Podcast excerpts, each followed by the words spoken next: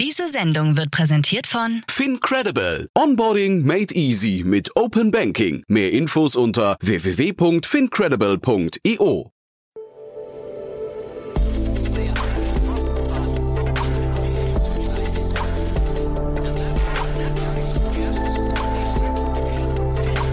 Startup Insider Daily. Investments und Exits. Hallo und herzlich willkommen bei Startup Insider Daily. Am Mikrofon ist Levent Kellele und ich begrüße euch wie jeden Wochentag zu unserer Rubrik Investments und Exits. Jeden Tag werden unzählige Investitionen und Übernahmen in der Startup-Welt vollzogen. Wenn ihr nach einem fokussierten Blick sucht, der euch die spannendsten Runden und Exits zusammenfasst, dann seid ihr hier genau richtig. Regelmäßig ordnen unsere Experten aus der deutschen VC-Szene das Tagesgeschehen für euch ein. Heute meldet sich bei uns mal wieder Jenny Dreier, Investment Manager Managerin bei EQT Ventures zurück mit diesen Themen. Erst gestern bei uns im Podcast zu Gast, heute nun Thema bei Investments und Exits. Localize erhält 34 Millionen Dollar in einer Series B und übernimmt das US-Startup TruePlan. Localize bietet mit einer Softwareplattform eine Lösung, die die Mitarbeitermobilität vereinfachen soll. 3,5 Millionen Euro hat das Münchner Startup To Zero in einer Pre-Seed Round erhalten. To Zero schafft es nach eigenen Angaben mittels eines neuartigen Verfahrens, wichtige Materialien wie Lithium, Nickel und Kobalt aus Lithium-Ionen-Batterien zurückzugewinnen. Bleibt noch ein finnisches Thema. Das VR-Startup Vajo erhält 40 Millionen Dollar. Vajo ist nicht im Gaming-Bereich aktiv, sondern bietet mit einer Cloud Industriekunden streambare VR-Inhalte auf ein eigenes Headset an. Das wäre die Themenübersicht für heute und jetzt geht es gleich los mit dem Gespräch zwischen Jenny und Jan. Werbung. Hi, hier ist Nina, Content Managerin bei Startup Insider. Suchst du deine nächste große berufliche Herausforderung? Dann melde dich bei uns. Wir suchen aktiv nach neuen Teammitgliedern, die Startup Insider zum führenden Informationsmedium der deutschsprachigen Startup-Szene machen wollen. Aktuell suchen wir Sales Manager, Customer Success Manager, Finanzmanager sowie Werkstudenten in den Bereichen Sales, Product und Content. Aber auch wenn keine passende Stelle dabei ist, melde dich trotzdem bei uns. Wir suchen immer nach leidenschaftlichen Menschen, die mit Startup Insider Großes bewegen wollen. Also, um mehr zu erfahren und dich zu bewerben, geh jetzt ganz einfach auf startupinsider.de/slash insider. Startup Insider Daily. Investments und Exits. Ja, sehr schön. Ich freue mich. Jenny Dreier ist wieder hier von Equity Ventures. Hallo, äh, hallo Jenny. Ja, hallo Jan, schön dabei zu sein. Ja, freue mich, dass wir sprechen. Äh, und ich habe gerade eben gestolpert, weil ich gedacht habe, EQT oder EQT, oder kannst du mich ja gleich nochmal korrigieren. Ähm, aber vielleicht nutzen wir das auch gleich, um ein paar Sätze über euch zu verlieren, oder? Sehr gut. Ja, jetzt müsste ich meine schwedische Aussprache rauskramen. Ähm, also EQT ähm, international funktioniert gut. Wir sind tatsächlich mittlerweile das äh, drittgrößte Private Equity Haus der Welt. Ähm, relativ großer Ach, Laden. Echt? Mit, wow. mit, mit jetzt 1500 Leuten weltweit. Ich bin allerdings Teil des relativ kleinen Ventures-Teams. Uns gibt es auch noch nicht ganz so lange wie den Rest. Wir sind seit 2016 unterwegs mit einer generalistischen Investmentstrategie mit Fokus auf Series A über Europa hinweg. Mhm. Und vielleicht sagst du noch ein, zwei Unternehmen, wir sprechen auch gleich noch über ein Investment von euch, aber ein, zwei Unternehmen, die man kennen sollte aus eurem Portfolio? Klar, in, ähm, vielleicht mal bei den deutschen Companies bleibend, ähm, da haben wir zum Beispiel Wandelbots in Dresden, ähm, die eine Robotics-Plattform bauen, ähm, Formo in Berlin, die ähm, dairy-free, äh, also Käse ohne Kühe produzieren ähm, oder Investmentplattformen wie Timeless in Berlin äh, im Fintech-Space. Also ähm, ich glaube, daran sieht man schon ein ziemlich breites Portfolio. Hm, total. Ich hatte auch, wir Instabox auch von euch, da, die haben wir neulich hier zumindest thematisiert, weil diese ganze, ich habe mit Enrico Mellis sehr, sehr ausführlich über den, ähm, über den ganzen äh, Last-Mile-Delivery-Space gesprochen. Das war auch ein sehr ja. spannendes Gespräch. Genau, also und, und ich glaube Vectornator, nee, wie heißen sie nochmal? Habe ich jetzt sage ich es falsch? Vector äh, nee, es ist, ist richtig. Die, ähm, die, das Unternehmen heißt Linearity und das Produkt ist Vectornator. Das ist die Design, äh, das, die Design-App, die sie äh, vertreiben. Ja, hatten wir neulich auch, oder hatten wir zu der Runde, als ihr da eingestiegen seid, auch hier im Podcast gehabt. Aber dann lass uns mal einsteigen. Du hast dir hast drei Themen mitgebracht. Wie gesagt, das eine ist von euch, finde ich super spannend, aber vielleicht kurz anknüpfend an unser Gespräch hier gestern. Ich hatte ja die Hanna zu Gast von Localize. Und das hast du dir auch rausgesucht. Dann gucken wir mal, ob wir das noch sinnvoll ergänzen können. Ne? Genau, die ähm, Hanna Asmussen, ganz tolle Gründerin ähm, der Plattform Localize, die Unternehmen dabei helfen, ähm, Mitarbeiter und Mitarbeiterinnen aus anderen Ländern zu rekrutieren. Mhm. Und man, man merkt die Runde relativ schnell, also ich sag mal relativ schnell, ein Jahr nach der letzten Runde, das ist ein Thema, das gerade richtig Rückenwind hat, ne? oder wie seht ihr das? Total. Ich glaube, in den letzten Jahren alles, was ähm, die, das, das, das Schlagwort New Work ähm, äh, ermöglicht, also das, das, das, das internationale Arbeiten, das internationale Rekrutieren, ähm, flexible Rekrutieren, ähm, das ist natürlich ein ganz heißes Thema. Das hat man an vielen Runden äh, über die letzten Jahre gesehen und Localize ähm, springt genau, genau darauf auf, auch auf. Hm. Die, da ist der Gründer von Remote.com, glaube ich, eingestiegen und ich hatte dann eigentlich gedacht, dass sie in diesem Fahrwasser oder auch, also es gibt ja dieses US-Unternehmen Deal, die sind total erfolgreich, zumindest von außen betrachtet, äh, dass sie quasi so, so ein bisschen so ein, weiß nicht, inspiriert zumindest davon sind, aber da haben sie sich relativ klar abgegrenzt. Ne? Ähm, ist, das, ist das auch wichtig oder ist es nicht eigentlich gesünder, man versucht den Schwung von so einem Großunternehmen, was dann erfolgreich ist, mitzunehmen? Ja, ich glaube, es ist, ähm, äh, das ist natürlich das eine. Ich glaube, andererseits aber kann man auch sagen, ja, man muss sich klar abgrenzen, um auch zu zeigen, dass man eben keine Copycat ist und nicht, ähm, nicht Unternehmen, die vielleicht schon einen dieser Remote-Work-Plattform nutzen, ähm, gar nicht mehr als, als Kunden zu bekommen. Also ich glaube, die Abgrenzung ist da schon wichtig. Ich würde die, die Abgrenzung ähm, wahrscheinlich da ziehen, wo man, also Deal-enabled ist, dass Mitarbeiter in anderen Ländern geheiert werden. Die bleiben dann auch da und werden ähm, in, äh, in einem Land, wo eben das ursprüngliche Unternehmen keine eigene Entität hat, ähm, über Deal angestellt. Und ähm, localized ähm, ist aber genau der Schritt äh, quasi danach, wenn man sich entscheidet, den Mitarbeiter aber in ähm, das Land zu holen, wo das Unternehmen sitzt, ähm, dann managt localized diesen ganzen Prozess. Es ist eine Softwareplattform, die dabei hilft, zum Beispiel Visa-Anträge, Arbeitserlaubnis und diesen ganzen Relocation-Prozess eines äh, Mitarbeiters zu managen. Mhm wenn man Gründerinnen und Gründer gerade in so einem Stadion dann fragt, äh, was ist der Exit-Kanal, dann sagen sie immer, ist wirklich immer die Standardantwort, wir denken noch nicht über den Exit nach, aber aus Investorensicht ist das ja zumindest eine Frage, die irgendwie mitschwingt. Ne? Also was gibt es quasi für Alternativen zum IPO mal irgendwann? Was würdest du in diesem ganzen Markt, also jetzt Deal, Remote und, und äh, Localize sehen? Wer, wer kauft sowas mal? Äh, ja, ich, äh, ich glaube tatsächlich, IPO ist natürlich der Traum jedes Investors und, und, und hoffentlich dann auch der, der Traum der, der Gründerinnen und Gründer, in, äh, in die man da investiert. Aber gleichzeitig ähm, ist der, der Exit, also die, meistens ist es ja dann eine Akquisition ähm, eines anderen Spielers in dem Markt, ähm, durchaus eine relevante Option. In, in dem Fall, ähm, ja, warum nicht eine Plattform wie Deal, die ähm, ja nicht so unendlich viel weiter ist, aber trotzdem schon eine Ecke mehr geraced hat und, ähm, und, und durchaus davon profitieren könnte, natürlich dieses ganze ähm, Stack anzubieten von, egal ob du die Mitarbeiter und Mitarbeiterinnen international heiren willst, in, äh, in den Ländern, die in den Ländern bleiben oder ob sie umziehen wollen. Wir managen dieses ganze, diese ganze Herausforderung, die ja jede HR-Abteilung ähm, von insbesondere Tech-Konzernen, aber auch sonst äh, fast allen internationalen Konzernen hat. Hm. Mhm. Und dann aber vielleicht trotzdem noch kurz zu Deal. Du hast dann auch, oder man hat dann keine Sorge, dass das einfach nur ein Feature werden könnte für Deal irgendwann mal. Dass also Deal sagt, okay, da der Markt den Localize adressiert, der ist eigentlich spannend, ähm, das bauen wir jetzt schnell nach. Also weil dieses Thema Verteidigbarkeit ist ja auch immer relativ wichtig, ne? Das ist äh, natürlich eine super spannende Frage und eine super wichtige Frage ähm, in, jedem, jedem Investmentprozess, den, den wir durchlaufen. In diesem Fall würde ich sagen, ähm, was ich von dem Produkt gesehen habe, ist, ähm, ist das schon sehr komplex. die äh, Localize versteht wirklich in der Tiefe, was es bedeutet, einen Mitarbeiter oder Mitarbeiterin aus Land A in Land B zu bringen. Was genau sind die Visa-Anträge, die es dafür braucht? Was sind die, das sind ganz viel auch juristische Themen, die dahinter hängen. Ähm, und äh, das lässt sich schon, äh, natürlich lässt sich alles mit, mit viel Geld nachbauen, aber das ist schon ähm, kein triviales Produkt, was sie da entwickelt haben. Von daher würde ich sagen, dass sie da schon ähm, sich, sich ganz gut abgrenzen. Cool. Dann gehen wir mal zum nächsten Thema oder haben wir hier was Wichtiges vergessen?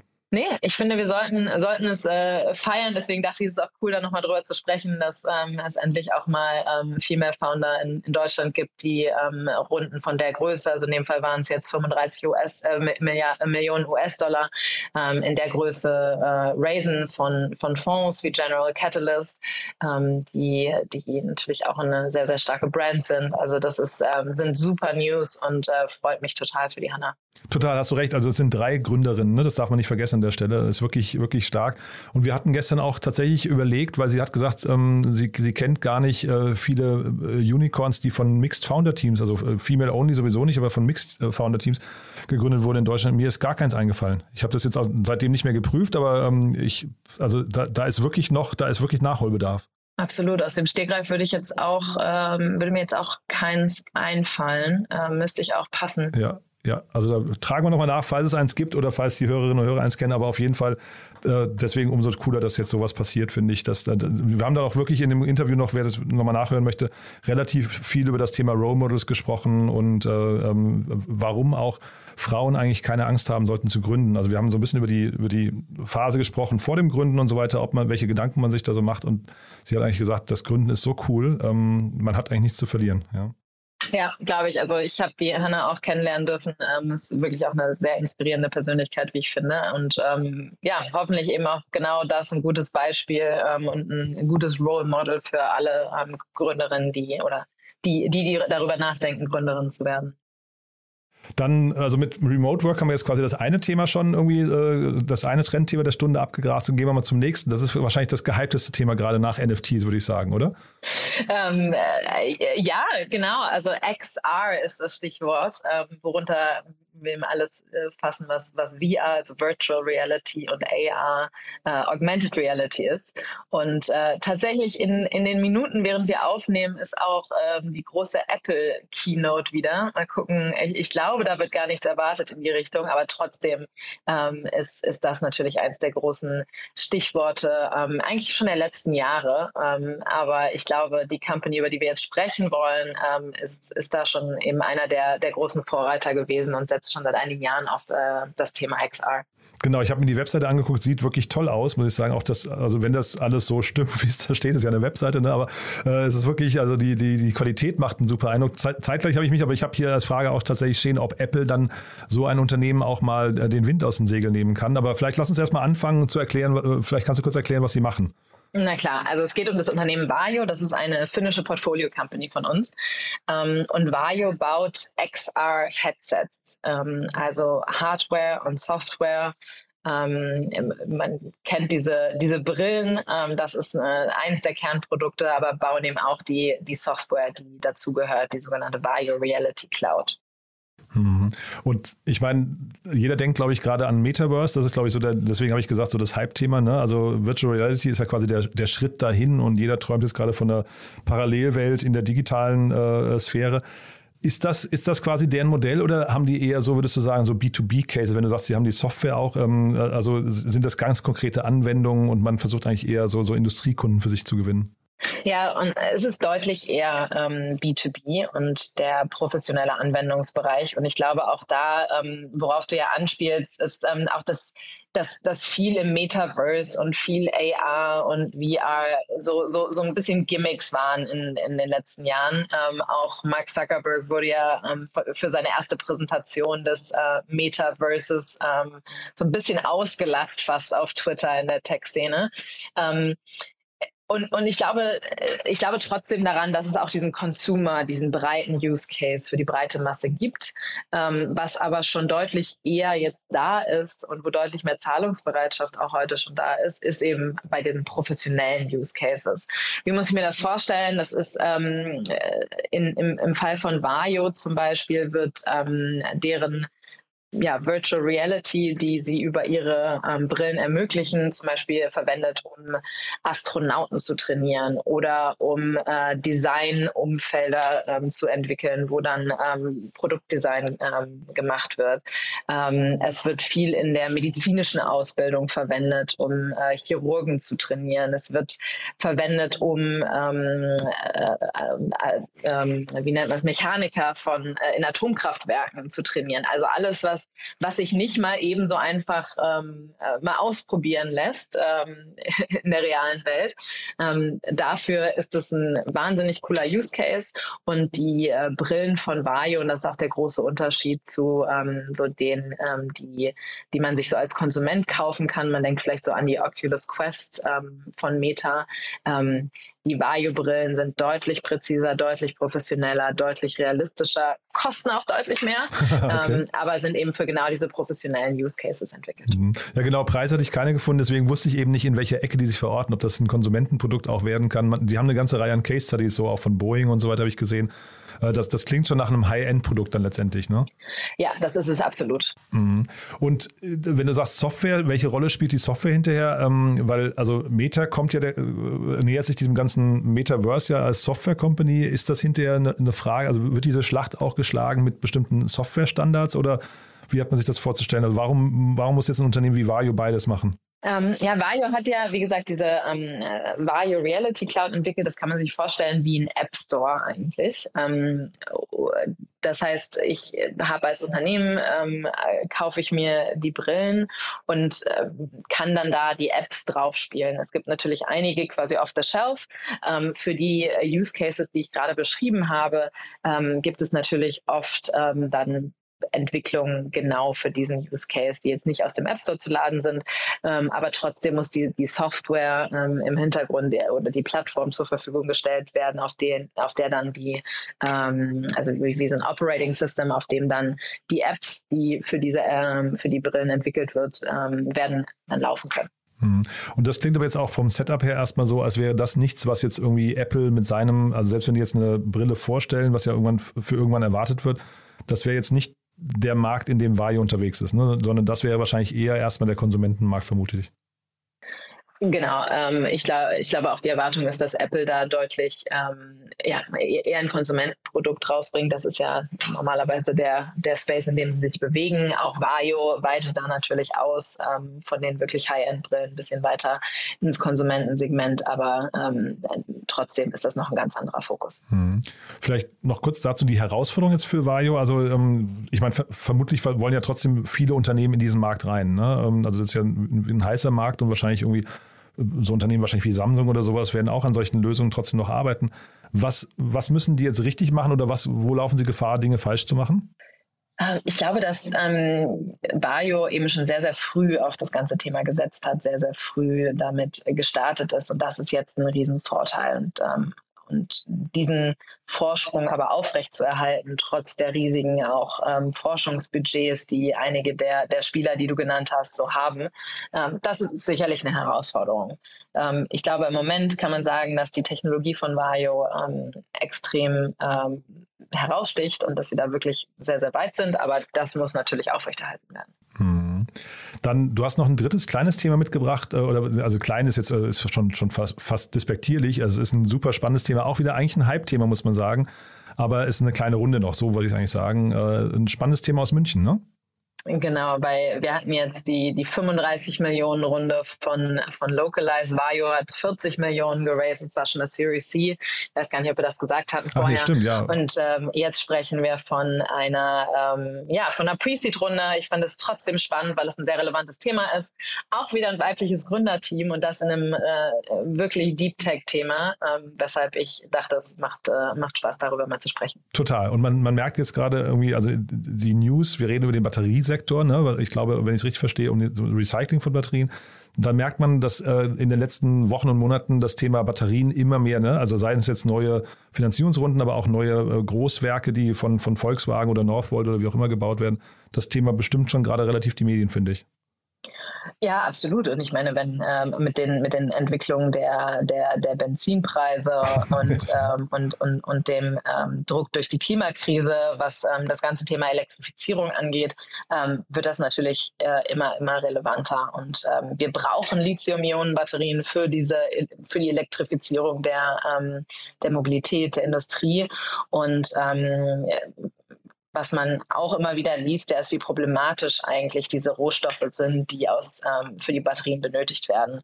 Die haben ähm, um, negative Umwelteinflüsse, die Supply Chain ist extrem komplex. Ähm, es gibt äh, geopolitische Schwierigkeiten, politische Schwierigkeiten mit den, ähm, mit den Ländern, aus denen diese Rohstoffe kommen, weshalb es so wichtig ist, ähm, die Rohstoffe zu recyceln, die, ähm, die wir verwenden.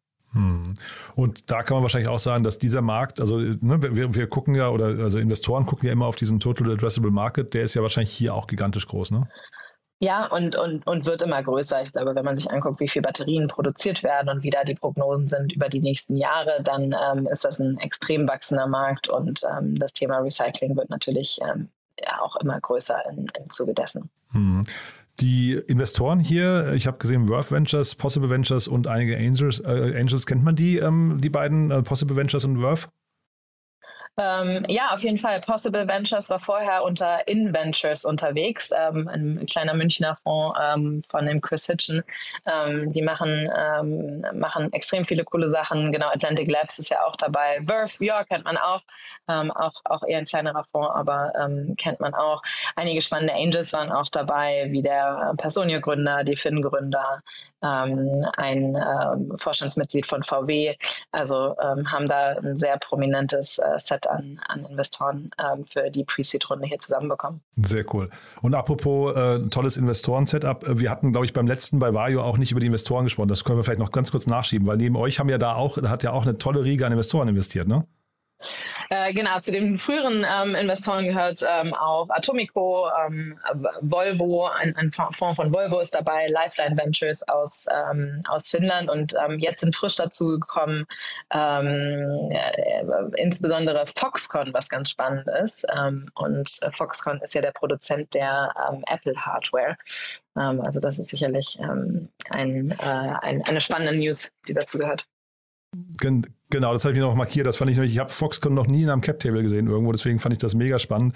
Ähm, hat aber natürlich auch so dieses, ähm, also wir wollen jetzt nichts unterstellen, aber immer dieses Thema dann irgendwie, dass, äh, ähm, dass dann irgendwie Intellectual Property auch abwandert irgendwo hin, ne? Oder ähm, ja, und das ja. ist, ähm, das ist definitiv auch was, was, ähm, was sich Vario natürlich durch den Kopf äh, hat gehen lassen. Ähm, aber am Ende ist, ist Foxconn auch ein ähm, äh, Produzent von ähm, Electric Hardware und äh, Electronic Hardware und damit auch für Vario als Partner natürlich für die, für die Produktion extrem interessant. Also absolut ein strategischer Investor auch und da haben die Vorteile wohl überwogen. Super. Jetzt sind wir ein bisschen gesprungen, aber ich wollte das eben noch nachschieben, weil ich glaube, das haben wir einfach vergessen und der Vollständigkeit halber gehört es dazu. Man mag das entschuldigen. Äh, vielleicht als allerletzte Frage, Jenny, wer darf sich bei dir melden? Also mit wem möchtest du gerne ins Gespräch kommen? Wie gesagt, Fokus für uns ist auf Series A, ähm, super breit. Ähm, wir gucken uns sehr viel, ähm, äh, sehr viel dieser Themen an, die ähm, äh, wir sagen immer so plus one for, ähm, for the environment and for the world. Also alles, was, ähm, äh, was, was darunter fällt, gucken wir uns besonders gerne an. Aber wir sind ein generalistischer Investor und bei, bei mir dürfen sich deswegen gerne die, eine breite, eine breite Masse an, an Gründern auch melden, wenn, wenn viel Female Founder dabei sind, freue ich mich natürlich umso mehr. Jenny, lieben Dank, dass du da warst. Hat mir großen Spaß gemacht. Wie gesagt, wir sind ein bisschen gesprungen, aber es waren drei tolle Themen. Ich glaube, dass äh, das rechtfertigen die Themen, dass wir da noch ein bisschen in die Tiefe gegangen sind. Dank dir, ne? Danke dir. Werbung Hi, ich bin Paul, Product Manager bei Startup Insider und hier, um dir kurz unser Podcast-Verzeichnis vorzustellen. Mit einer wachsenden Liste von bereits über 10.000 Episoden ist unser Podcast-Verzeichnis die größte Sammlung deutschsprachiger Podcasts rund um die Themen Unternehmertum, Technologie, Digital Marketing und mehr. Nutze jetzt die verschiedenen Filter, um Podcasts zum Beispiel nach ihrem Themenschwerpunkt, Gästen oder Erscheinungsdatum zu sortieren, damit du genau das findest, was dich interessiert. Also, wenn das was für dich ist, dann besuche jetzt ganz einfach unsere Plattform auf startupinsider.de/slash insider. Startup Insider Daily, Investments und Exits. Der tägliche Dialog mit Experten aus der VC-Szene. Das waren die Einordnungen von Jenny Dreier, Investmentmanagerin bei EQT Ventures zu den Runden von Localize to Zero und Vario im Gespräch mit Jan Thomas. Das war's fürs Erste mit Investments und Exits. Vielleicht schaltet ihr noch später in unserer Mittagsausgabe ein, wo wir Lennart Prange, Co-Founder von Value Case, anlässlich einer Pre-Seed-Runde in Höhe von 3,5 Millionen Euro zu uns eingeladen haben. Wenn nicht, hören wir uns hoffentlich morgen in der nächsten Ausgabe wieder. Am Mikrofon war Levent Kellele. Ich verabschiede mich. Bis dann. Diese Sendung wurde präsentiert von Fincredible. Onboarding made easy mit Open Banking. Mehr Infos unter www.fincredible.io.